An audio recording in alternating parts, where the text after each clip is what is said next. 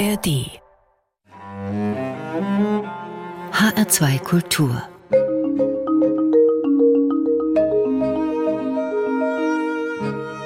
Doppelkopf Heute am Tisch mit Uwe Schweigkofler, Luftretter. Gastgeberin ist Andrea Seeger. Uwe Schweigkofler, Sie sind Leiter der Unfallchirurgie der Berufsgenossenschaftlichen Unfallklinik, kurz BGU in Frankfurt. Was ist das für eine Klinik? Wir sind eine Unfallklinik und der Träger ist die Berufsgenossenschaft, ähm, was aber nicht heißt, dass wir nur Arbeitsunfälle haben, aber das war sozusagen am Anfang. Jetzt haben wir eine Mischung zwischen gesetzlich versicherten Patienten, zwischen begehlichen, also berufsgenossenschaftsversicherten Patienten, Privatpatienten, ein queres sozusagen Mischmasch und wir kümmern uns letztendlich um Unfallopfer oder auch muskuloskeletal, das heißt degenerative Veränderungen, Hüftgelenksveränderungen.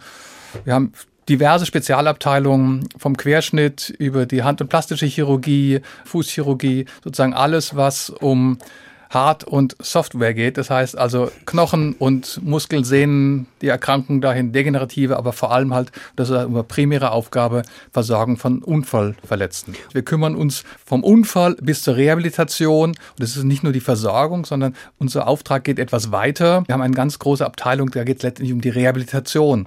Sie waren außerdem 25 Jahre lang ein Vierteljahrhundert als Notarzt unterwegs an Bord des Rettungshubschraubers Christoph II. Warum heißt der Christoph? Ja, Christoph ist ja der Schutzpatron der Reisenden. Die ersten Ursprünge waren ja auch hier in Frankfurt. Also die ersten Modellversuche sind so während der Ferienzeit gewesen, einfach um die hohe Zahl der Verkehrsunfallopfer zu behandeln. Das war letztendlich der Startschuss. Heute hat die Luftrettung einen anderen Charakter. Also heute sind wir natürlich Notarzt in allen Lagen, sozusagen von der Geburt bis zum Schlaganfall. Aber primär war es natürlich der Unfall, die Unfallopfer, die Arbeitsunfallopfer. Und insofern passt es auch, also sozusagen der Schutzpatron der Reisenden war damit und deshalb heißen alle Rettungshubschrauber Christoph oder in Österreich Christophorus. Von Anfang an war die Berufsfeuerwehr in Frankfurt, ähm, damals äh, der Herr Achilles, äh, letztendlich, die waren sehr am, am Rettungsdienst, an der Zusammenarbeit ähm, interessiert. Ernst ähm, Achilles, großer Mann von Frankfurt. Genau, letztendlich ähm, hat äh, die Luftrettung, wie gesagt, eine sehr, sehr große Geschichte hier. Ähm, auch die allerersten Versuche sind sozusagen in der Umgebung von Frankfurt passiert. Da, ist, da war der erste Notarztzubringer überhaupt, der ein Flug ist ist. Also sozusagen die Wurzeln sind schon hier und ähm, sie waren auch von Anfang an an der Unfallklinik. Insofern haben wir da eine, äh, sagen wir mal, gewachsene Geschichte. Wenn ich den Hubschrauber kreisen sehe, weiß ich, jetzt wird's ernst. Wer fordert sie eigentlich an?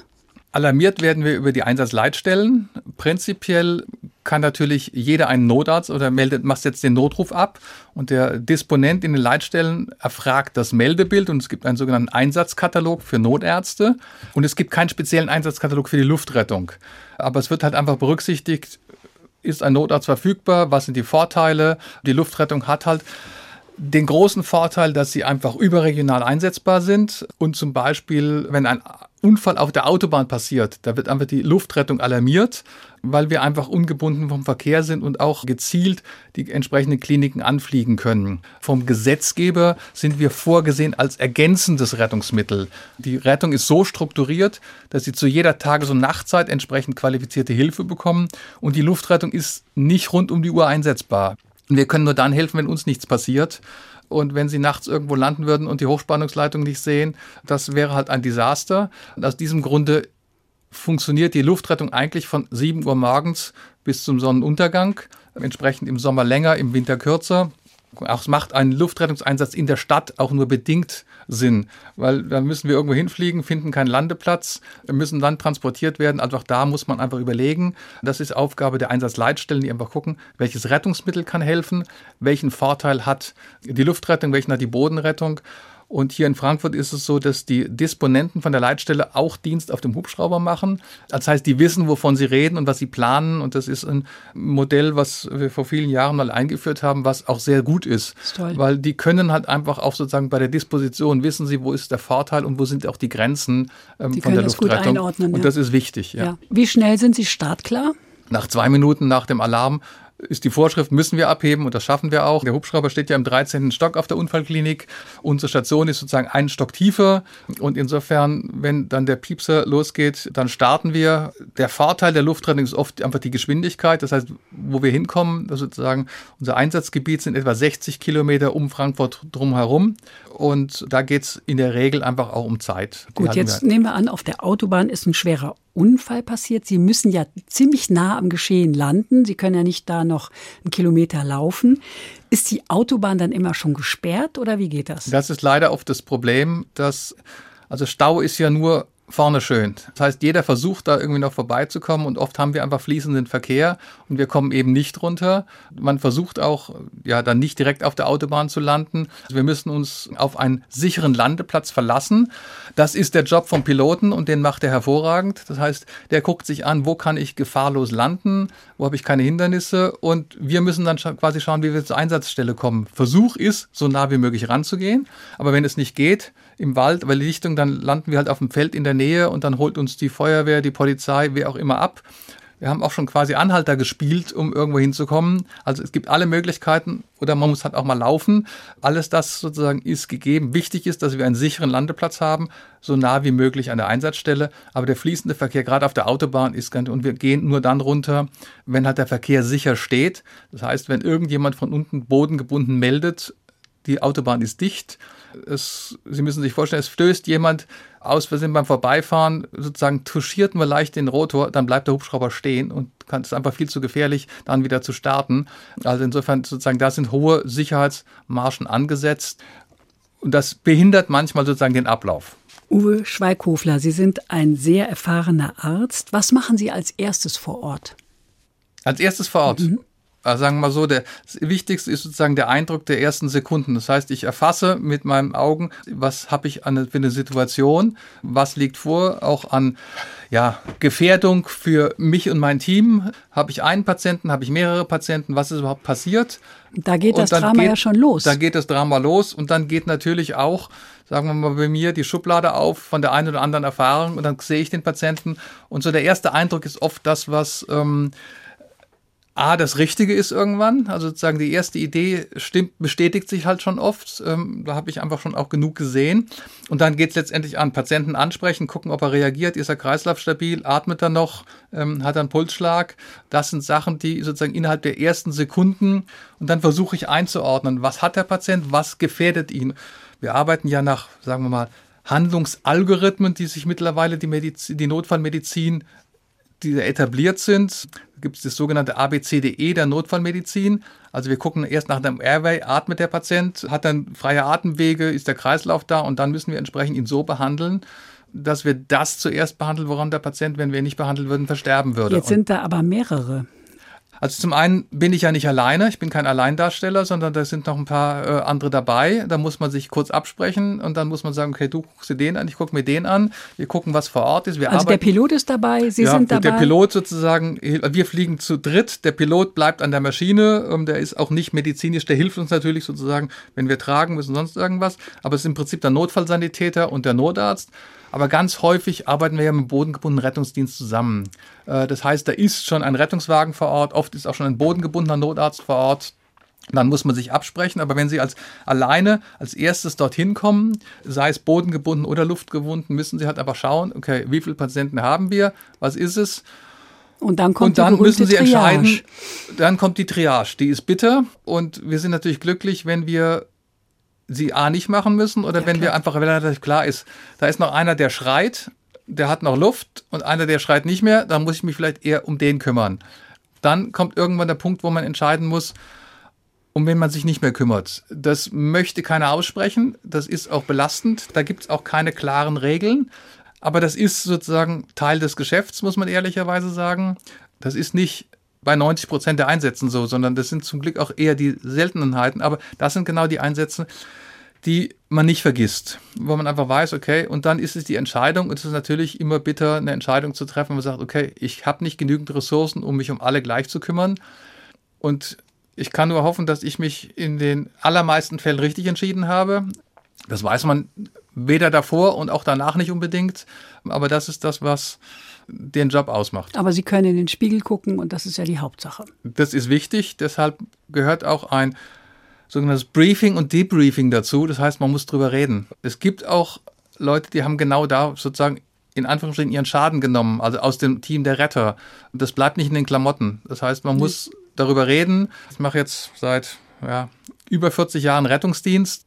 Da sieht man viel, dann redet man, dann redet man das zu Hause mit der Familie, das, was man, man auf der Seele ist und so nach dem Motto, wir sind stark und äh, es tangiert uns nicht, das ist nicht so. Sondern natürlich äh, betrifft das einen, je näher Klar, Kinder eine ganz besondere Entität. Wenn jemand da ist mit, ja, sage ich mal, 95, dann sagt man, okay, der hat vielleicht, ein, aber auch das ist schwierig zu machen. Aber kein Einsatz ist wie der andere. Und letztendlich gilt es, dass man nicht selbst daran Schaden nimmt. Ich kann nicht arbeiten, wenn ich die Schmerzen des Patienten verspüren würde, mhm. sondern ich muss dann professionell arbeiten und das geht genauso. Man muss danach auch verarbeiten, was man gesehen hat, was man gemacht hat, wie man mit der Situation umgegangen ist. Deshalb wird darüber geredet, auch strukturiert geredet, ganz klar. Und das gehört mit dazu nach einem schweren Einsatz, wenn man sich zusammensetzt. Was haben wir gut gemacht? Was war? Was belastet einen? Mhm. Was können wir das nächste Mal anders machen? Mhm.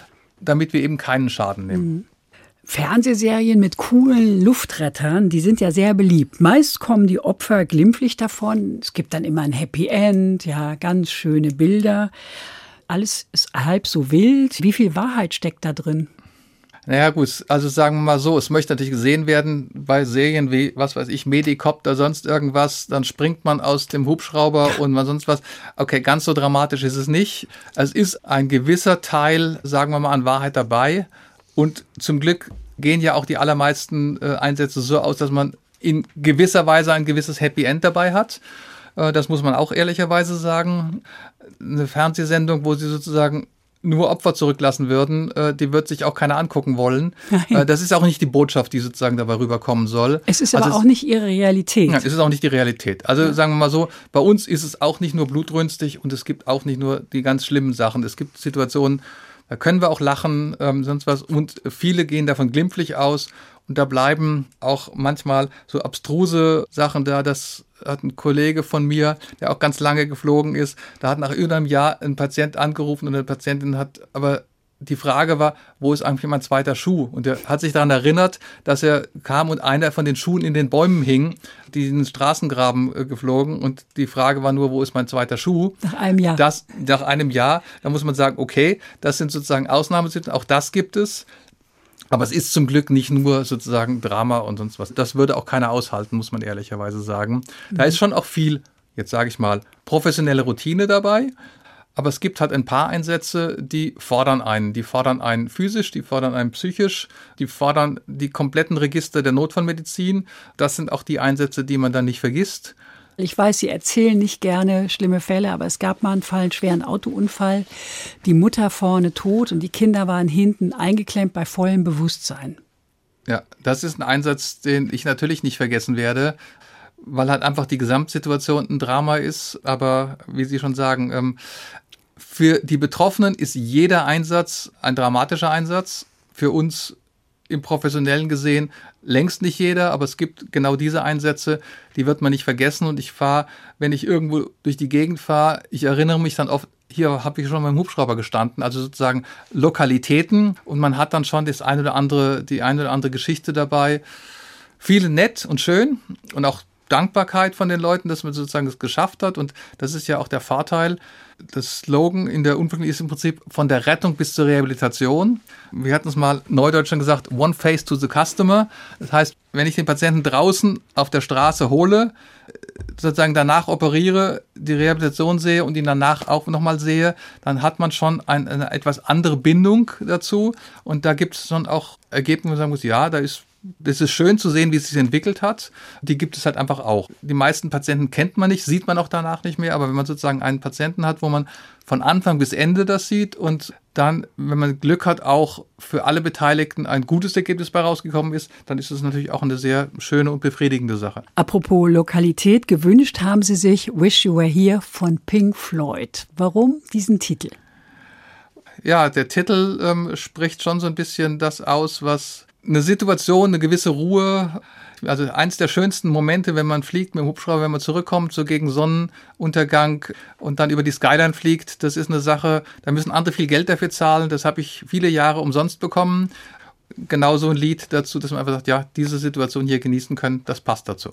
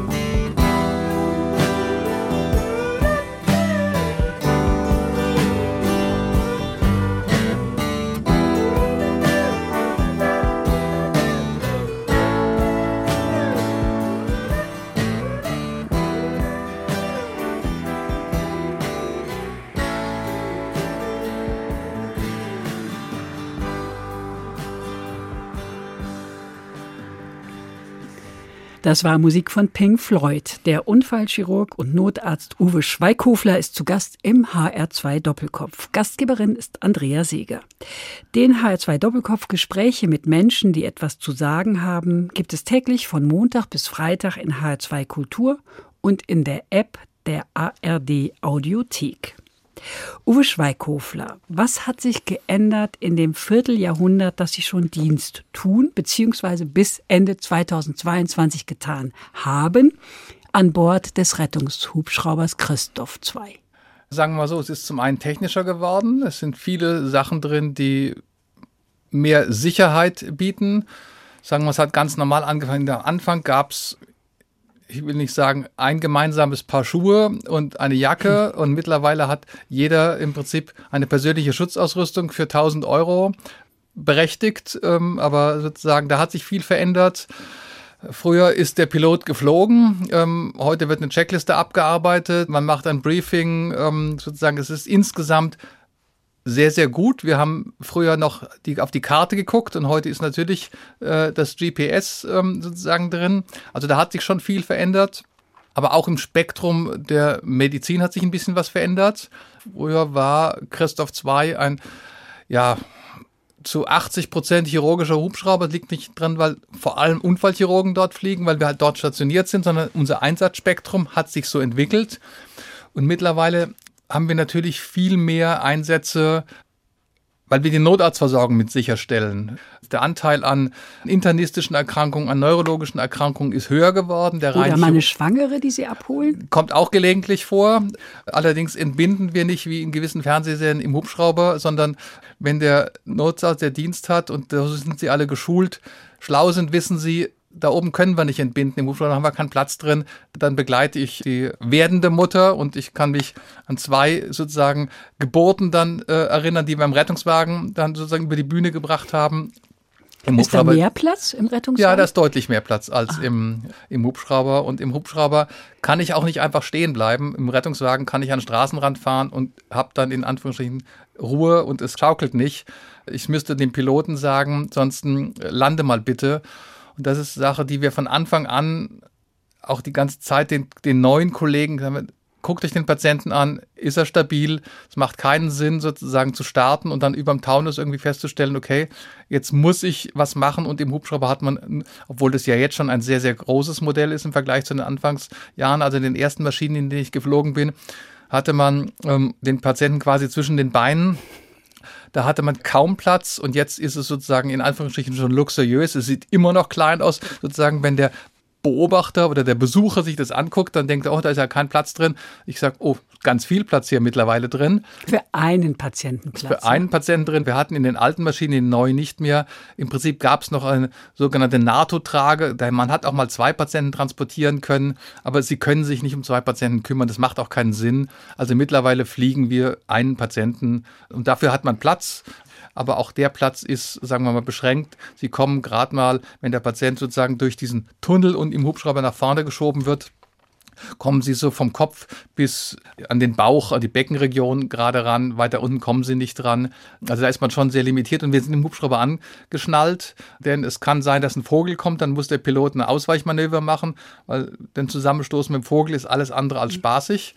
Und wenn wir da nicht angeschnallt wären, würden wir halt hinten durchfliegen. Das heißt, wenn ich mal, weil es die Situation erfordert, mich abschnallen muss, muss ich es dem Piloten sagen, dass er es weiß. Und wir versuchen natürlich genau solche Situationen, wo wir während des Fluges viel machen müssen, zu vermeiden. Und insofern laden wir auch die ganz kritischen Patienten nicht einfach sagen, das ist zu riskant, wir müssten zu viel machen. Und dann muss man manchmal auch entscheiden, dass man dann auch den anderen vor Ort erklären, warum entscheide ich mich jetzt dagegen, den Vorteil der Luftrettung zu nutzen, aber es gibt auch da einfach Grenzen, wo ich sagen muss, okay, ich kann den Patienten dort nicht behandeln. Also was können Sie machen? Beruhigungsmittel spritzen, Blut stoppen? Ja, ich kann schon ziemlich viel letztendlich darin machen, aber man muss ehrlicherweise sagen, Ziel ist es, den Patienten transportstabil zu machen und wenn ich ihn intubieren muss, einen, einen Schlauch in die Luftröhre einführen, das mache ich nicht im Hubschrauber, das mache ich davor. Wenn ich ihm eine Drainage legen muss, um sozusagen Luft aus dem äh, Raum zwischen der Lunge oder Blut dort abzulassen, dann mache ich das davor. Im Hubschrauber selbst können Sie Medikamente geben, mhm. Sie können ihn weiter beatmen, aber alles andere wird dann zunehmend limitiert und es ist ein ganz klares Credo. Mach den Patienten transportfähig, mach ihn stabil, transportiere ihn so schnell wie möglich in die geeignete Klinik. Jawohl. Sie sind Vorsitzender auch des Fördervereins Christoph II und werden das auch bleiben, so wie ich gelesen habe. Was sollte sich denn dringend ändern in der Luftrettung? Also sagen wir mal so, den Bestand der Luftrettung und äh, die Sinnhaftigkeit dieses hoch hochtechnischen, spezialisierten Systems. Das muss man einfach erhalten. Es kostet Geld und man muss einfach auch über die Sinnhaftigkeit des Einsatzes darüber nachdenken. Also letztendlich machen wir im Rettungsdienst, und das ist so bitter sich's anhört, längst nicht mehr alle Einsätze sind wirklich so, dass man sagt, sie sind dringend indiziert. Da wird viel, jetzt könnte ich provokant sagen, Sozialarbeit gemacht. Die Hemmschwelle, einen, den Notruf zu wählen und sozusagen, ich brauche jetzt mal einen Rettungswagen.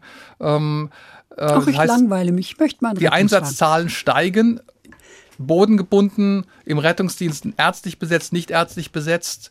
Da muss man sicher auch mal drüber nachdenken, ist das sinnvoll?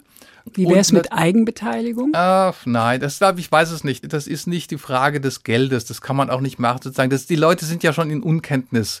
Aber sozusagen auch die Hemmschwelle, das ist ja ähnlich.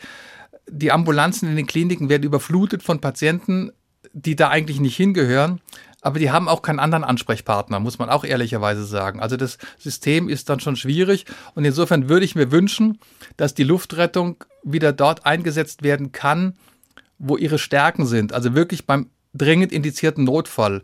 Und das haben wir nicht mehr unbedingt immer.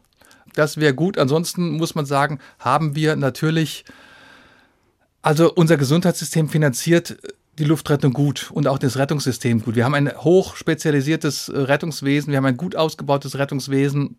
Das ist gut. Die Idee des Fördervereins war auch ein bisschen sozusagen, das Team zu unterstützen. Klares Credo war, wir finanzieren nichts, was sozusagen der Gesetzgeber finanzieren müsste. Also keine Gerätschaften, die vorgeschrieben sind. Das macht auch der Gesetzgeber oder die Krankenkassen letztendlich. Wir selbst als Solidargemeinschaft, das funktioniert. Also sagen wir, wir müssen nicht betteln um was haben. Aber wir geben vielleicht vom Förderverein die einen oder anderen Euro aus, sagen wir mal vom Teambuilding bis hin zur Ausrüstung, die einfach noch mal ein bisschen besser ist, wo wir glauben, dass sie besser ist. Sozusagen, mhm. das ist der Schwerpunkt. Aber Hauptaufgabe des Fördervereins ist einfach auch zu informieren über Grenzen und Möglichkeiten der Luftrettung, das zu unterstützen. Wir brauchen keinen Förderverein, um, sagen wir mal, die Luftrettung sicherzustellen. Das wäre mhm. falsch. Das mhm. ist nicht so. Das war auch nicht die Intention, die wir hatten, als wir ihn damals gegründet haben. Uwe Schweighofler, Sie machen das schon sehr lange. Wann wussten Sie eigentlich, dass Sie Notfallmedizin machen wollen? Schon als Kind? Nicht ganz als Kind. Ich bin irgendwann in die Jugendfeuerwehr. Das Sie sollen der Feuerwehr schon sehr früh geholfen haben. Genau, ich bin auf dem Dorf aufgewachsen, da war man entweder im Roten Kreuz in der Feuerwehr, im Gesangverein oder im Sportverein. Sie, Sie ich zur bin, Feuerwehr Ich bin gezogen. zur Feuerwehr gekommen, habe mich dort auch so ein bisschen um, äh, also sozusagen dann eher die weiße Schiene, das heißt so ein bisschen Verletzten, sonst was war da auch schon eine Sache. Damit habe ich angefangen und dann habe ich letztendlich Zivildienst gemacht und den Zivildienst habe ich im Rettungsdienst gemacht. Wo sonst? Wo sonst? Ähm, und danach war für mich klar, dass das der Weg ist, den ich gehen möchte. Sind Sie eigentlich in der Geschwisterfolge der Älteste? Nein, ich bin der Mittlere. Aber Sie übernehmen gerne Verantwortung. Ja. Sagt man normalerweise den Ältesten nach, aber das muss ja nicht immer so sein. Ja? Sie haben ja ständig mit Notfällen zu tun, sind in der Notfallmedizin. Lernt man da eigentlich beten? Nö, glaube ich, nein, kann okay. nicht. Man lernt schnell entscheiden. Was machen Sie denn, um den Kopf frei zu bekommen von der Medizin, den Notfällen, der Arbeit unter ständigem Zeitdruck? Das muss man ja auch sagen. Der Zeitdruck ist ja Ihr ständiger Gegner. Also ich versuche ihn nicht zum Gegner werden zu lassen, weil da verliere ich, das ist ganz klar, sondern man lernt dabei, sagen wir mal, die Situation zu genießen, die schön ist, ähm, die Zeit zu genießen, die schön ist und äh, wenn ich mit dem Fahrrad nach Hause fahre, dann sehe ich das auch und sozusagen, ich gucke in die Landschaft, genieße die Natur und das ist das, um den Kopf frei zu bekommen. Das reicht Ihnen schon. Ja. Auf dem Land, wissen wir alle, fehlen Ärztinnen und Ärzte. Gibt es in der Notfallmedizin genügend Nachwuchs? Nein, es gibt ganz häufig ähm, unbesetzte Notarztstandorte. Es fehlt Personal auch dort. Es fehlen Notfallsanitäter, es fehlen Notärzte. Also längst nicht alle Standorte sind sozusagen besetzt. Das muss man ehrlicherweise sagen. Auch da fehlen Fachkräfte. Wenn eine junge Medizinerin oder ein Mediziner Notarzt im Rettungshubschrauber werden möchte, was muss er mitbringen oder sie? Sie müssen belastbar sein. Also wir zwingen keinen, das zu machen. Das ist das. Nein, die kommen von sich aus. Genau, aber äh, das ist ganz wichtig. Es gibt auch Kollegen von, das gehört dazu, das ist mit das Credo in der wir sagen, okay, es kann keiner das versorgen, wenn er nicht weiß, worum es geht. Also die sollen schon vor Ort gesehen haben, wie es funktioniert, aber es wird keiner gezwungen. Wer das nicht mit Spaß macht, der macht keinen guten Job. Die Leute müssen lernen äh, und müssen mitbringen, sozusagen Entscheidungen zu treffen und zu denen zu stehen.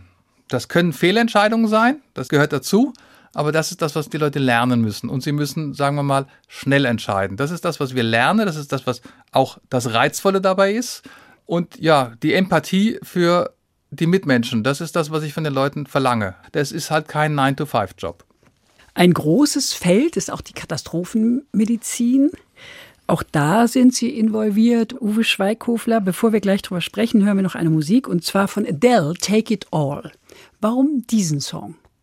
Naja, wie der Titel schon sagt, nimm das, was sozusagen, nimm es auf, äh, was da ist, was gegeben ist, was sozusagen spiegelt so ein bisschen auch. Das ist auch ein Lied, was ich da höre.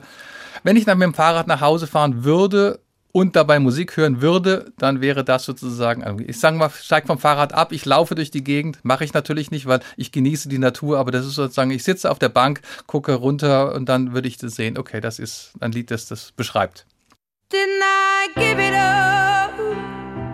Tried my best, gave you everything I have, everything and no less. Didn't I do it right to let you down? Maybe you got too used to having me around. Still, how can you away from all my tears? It's gonna be an empty road without me right here. But go on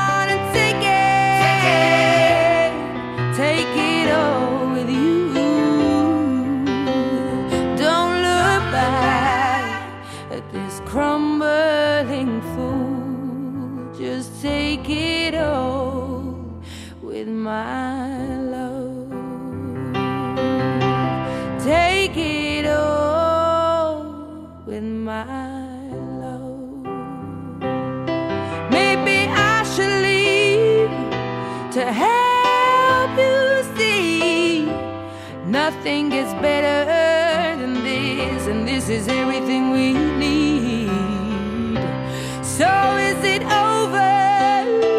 Is this really it? You're giving up so easily. I thought you loved me more than this, but go on, go on and take it, take it all with you.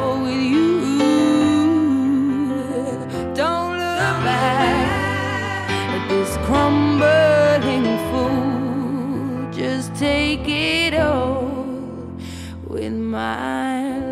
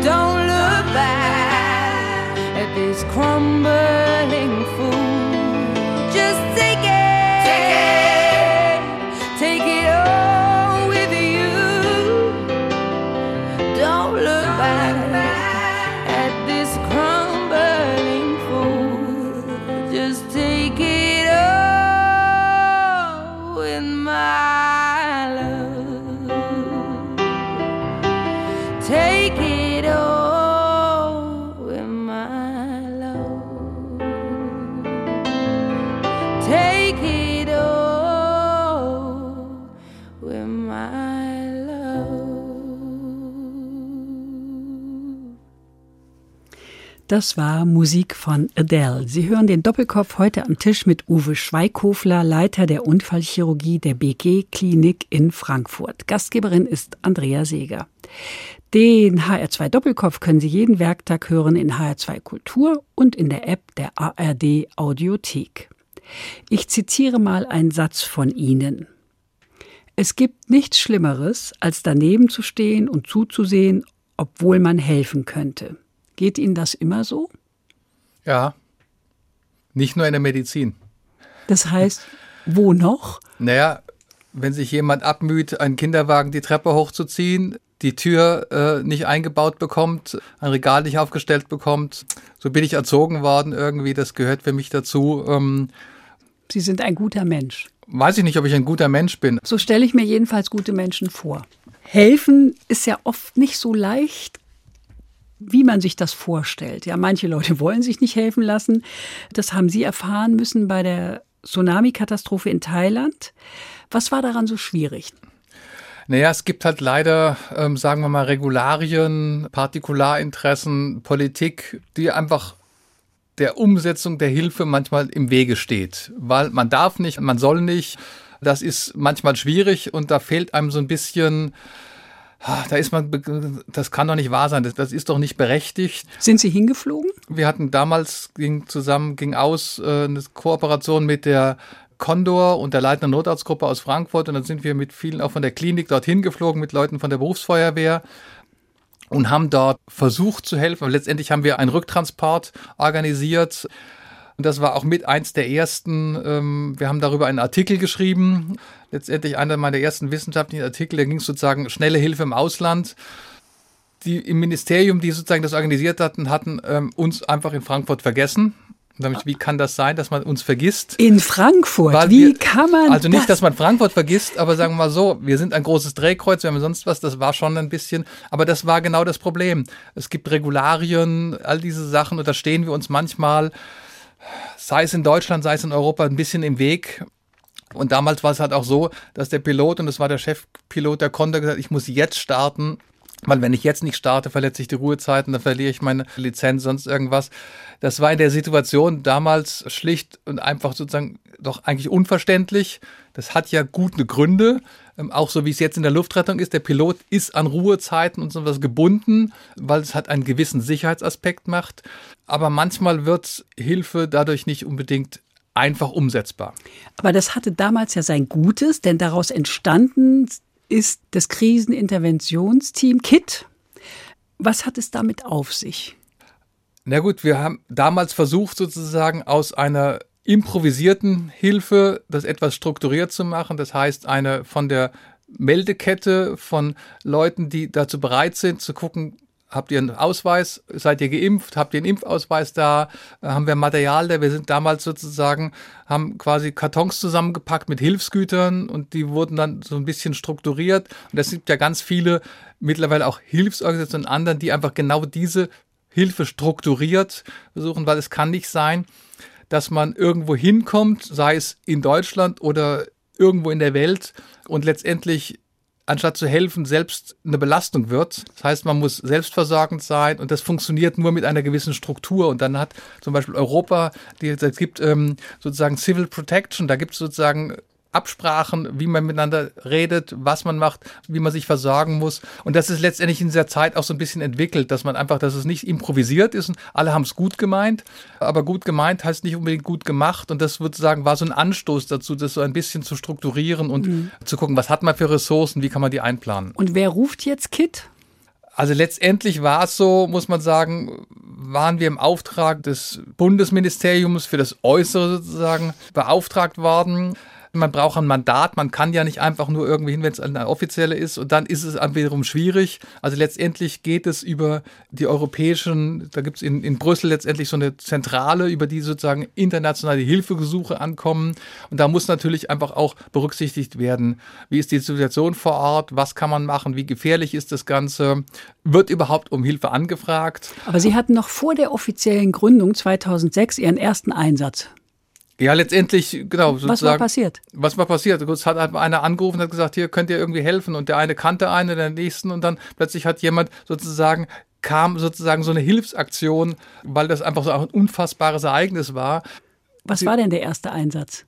Also letztendlich war der Tsunami sozusagen. Ach so, ich meinte jetzt Israel und die Hisbollah, wo die eine Million Menschen auf der Flucht waren. Letztendlich hat die Botschaft im Damaskus sozusagen gesagt, es kommt jetzt eine große Flüchtlingswelle, wir können nicht mehr.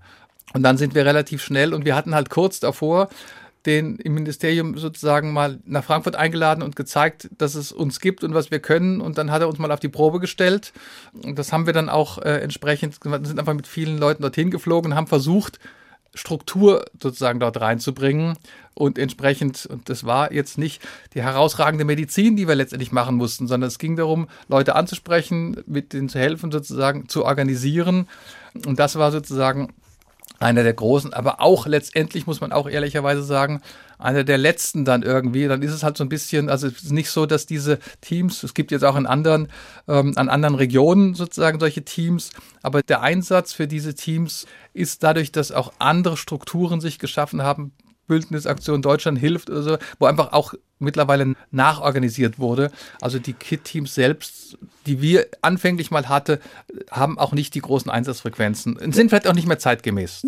Wir leben ja in sehr unsicheren Zeiten. Wenn wir nach Frankreich gucken, die hatten ja ganz viele Terroranschläge und die Franzosen hat es hart getroffen, aber die waren gut vorbereitet. Da gibt es den sogenannten weißen Plan. Was hat es denn damit auf sich?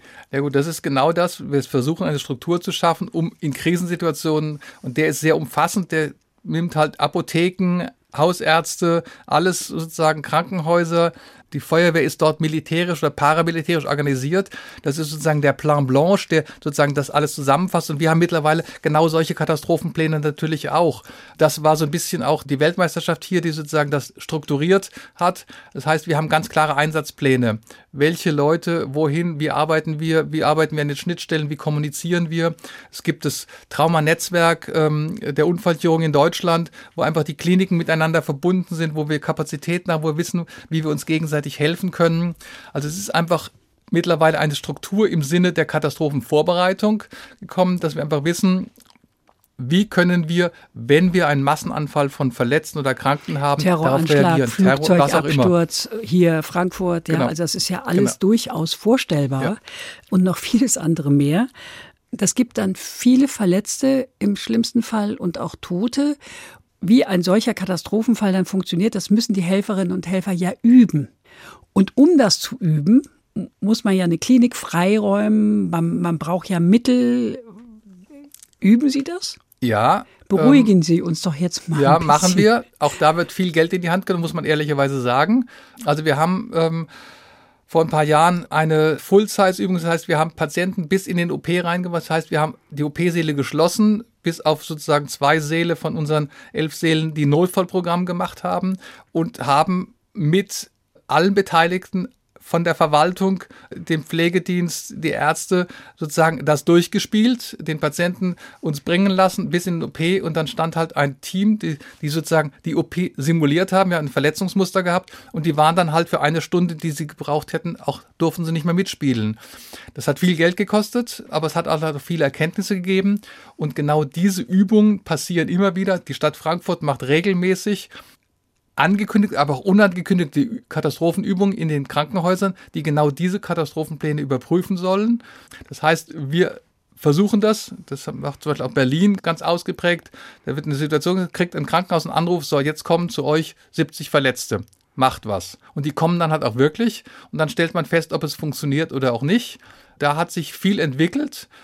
Und das läuft hier auch? Ja, das äh, wird hier auch in Frankfurt. Das ist so ein bisschen, sagen wir mal, auch eine der Sachen, die unter Covid etwas gelitten hat. Das heißt, klar, da konnten wir es ja, nicht machen nebenher, nicht. aber das fängt jetzt auch wieder an. Also jedes Frankfurter Krankenhaus, was in der Notfallversorgung beteiligt ist, muss einmal im Jahr, spätestens alle zwei Jahre, eine solche Übung machen. Da gibt es Übungsbeobachter, das wird sozusagen genau dann aufgearbeitet und geguckt, okay, wo haben wir noch Optimierungspotenzial.